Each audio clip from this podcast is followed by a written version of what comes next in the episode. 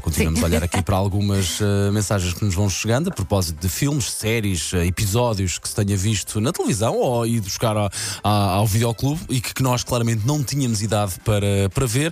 Vamos dar aqui os bons dias à nossa querida ouvinte Carolina Vaz. Olá, Paula e Sandra. Em miúda, eh, decidi fazer uma, uma sessão de último destinos com as minhas colegas, eh, amigas.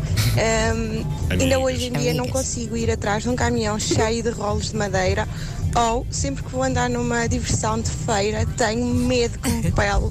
Que, a- que a roda gigante estoure e parte e toda a gente morra que estava lá. Nossa Senhora. pá. Mas Isto é efeitos de últimos destinos. É que depois, oh, obrigado, Carolina. E de facto, é verdade, são filmes e coisas que nos marcam de tal forma que nós concebemos como se fossem passíveis de acontecer, que a maior parte das vezes convenhamos, não são, não é?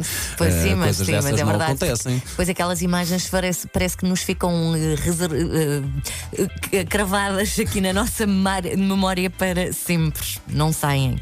É verdade. Olha, eh, visto o. Já falei do Laranja Mecânica, também acho que já falei do, do Irreversível. Tu viste com a Mónica Bellucci. Eh, não vi, não vi esse filme. Meu Deus Devia ter céu. visto. Se calhar devias. Não, não, não, não. É um grande filme, mas é muito perturbador. Mas olha, para compensar, eh, vi o Império dos Sentidos para aí com os meus, com os meus 6, 7 anos. Também não Ah, devias ter visto, nem Também eu. não devia ter visto. Nem o meu irmão. Bom, já vamos continuar a ouvir aqui algum, algum ouro que nos vai chegando através do nosso WhatsApp. Para já.